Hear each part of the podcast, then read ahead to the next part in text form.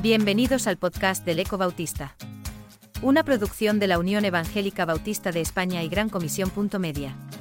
Puedes encontrar a este autor y otros muchos en 9.org o en tu plataforma favorita de podcast como Spotify, Apple Podcasts o Google. En esta entrega, Tomás Tellez escribe su artículo, El fin de la historia. En 1989, Francis Fukuyama, pensador estadounidense-japonés, publicó un artículo de 16 páginas titulado A el fin de la historia, el cual se convirtió, tres años después, en el libro A el fin de la historia y el último hombre. La idea principal de Fukuyama es que el sistema liberal capitalista era insuperable, en consecuencia, era previsible su imposición en todo el mundo.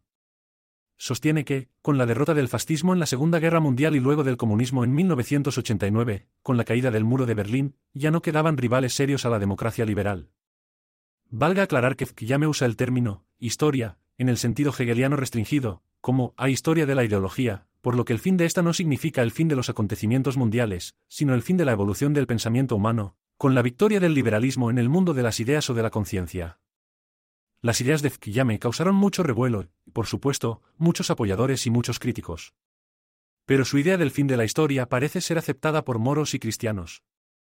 La experiencia nos demuestra, día a día, que vivimos en un mundo donde todo tiene un comienzo y un fin, vemos que nada es eterno, todo lo que comienza, termina, tarde o temprano, tanto los dinosaurios, como la burbuja de jabón, inclusive la existencia del ser humano, una de las máximas expresiones de la vida.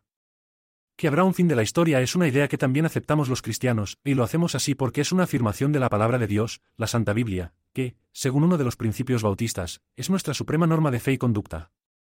Este fin de la historia humana y su expresión material la vemos con mucha claridad, entre otros libros bíblicos, en el libro de Apocalipsis o Revelación, donde se describe el fin del mal, del reinado humano de reyes, gobernantes y déspotas, en un mundo material y corruptible, para dar lugar a un nuevo cielo y una nueva tierra, de carácter incorruptible y eterno.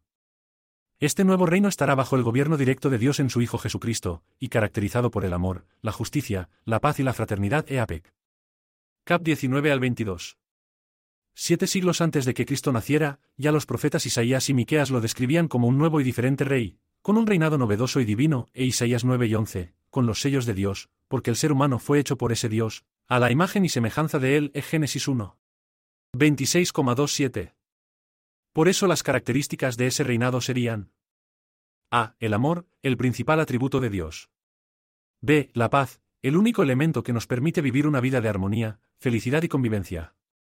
C. La justicia, el elemento que se besa con la paz, para regular las sanas relaciones, según derecho, entre todos los seres y entre estos y su hábitat. D. La fraternidad, o convivencia pacífica, regida por el amor, el respeto y el deseo de bienestar de los unos por los otros. La existencia y plenitud de la paz en esta nueva historia, no es de extrañarse, porque desde ya nos damos cuenta de que la paz es elemento medular para la vida, humana, animal, vegetal. ¿Estamos diseñados para vivir en paz, ¿Quién puede vivir entre la guerra, la violencia, el desasosiego? En cambio, vivir en paz nos trae estabilidad, salud, oportunidades para ser felices, en fin, para vivir una vida significativa, abundante, como dijo nuestro Señor Jesucristo, según San Juan 10. 10. Por eso las iglesias cristianas, en fidelidad a los mandatos de Cristo y de su santa palabra, priorizamos el paradigma de la paz como uno de los pilares fundamentales de nuestra misión evangelizadora, educando para la paz y resolviendo los conflictos de manera pacífica mediante el diálogo, el amor y la tolerancia. Líderes mundiales como Cristo, Martin Luther King, Nelson Mandela, la Madre Teresa de Calcuta, etc., escogieron la paz, y hoy son campeones de los más elevados valores de la humanidad. Un gran pensador norteamericano, Noam Chomsky, ha señalado recientemente las cuatro graves amenazas que hoy penden sobre el planeta y sobre la especie humana.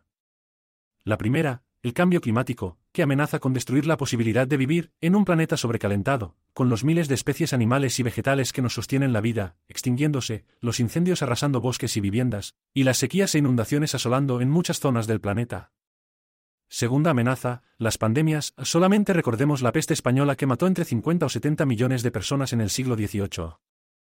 La todavía actual, el coronavirus que nos ha agobiado con millones de contagios y matado a más de un millón de personas. Tercera amenaza, el deterioro de las democracias, que es decir, el deterioro de la sensatez, la razón, el diálogo y la convivencia pacífica, conduciendo a nuestra, supuestamente inteligente especie, al despeñadero. Cuarta amenaza, la devastación nuclear, hay cabezas nucleares suficientes para destruir nuestro planeta más de diez veces, y aunque posiblemente baste solo una vez. ¿Significarán estas amenazas el verdadero fin de la historia? Dijo nuestro Señor Jesucristo que un reino dividido contra sí mismo no puede prevalecer en Mateo 12. 25. El mundo está dividido entre Oriente y Occidente, con gravísimas tensiones al momento, entre el norte y el sur, con serios desequilibrios sociales, económicos y éticos. ¿Presenta esto buenas perspectivas para un futuro más prometedor? El dicho popular dice lo mismo de otra manera, la unión hace la fuerza.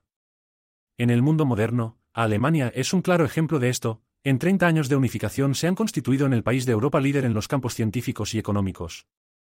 Aunque los pensadores ven las amenazas de hoy en día venir desde el exterior, la Biblia nos revela que vienen de nuestro interior, del corazón humano, de donde brotan la ambición, el odio, la envidia, el deseo de poder y dominación, lo cual lleva a la violencia y la guerra y a que los caínes continúen segando la vida a los evils, es Santiago 4. 1. ¿Quién puede transformar esa triste realidad? Solamente Dios, si nos hacemos asociados de él en vivir en paz, en consenso y solidaridad.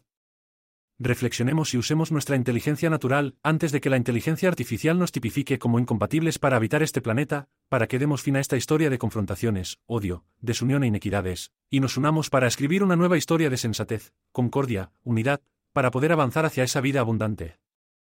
Solamente así podremos estar en el fin último de la historia, esa historia de desencuentros, terror y muerte, para iniciar una nueva y maravillosa historia, bajo la égida del Dios de amor, cantando una nueva canción de eternidad, de paz y de felicidad.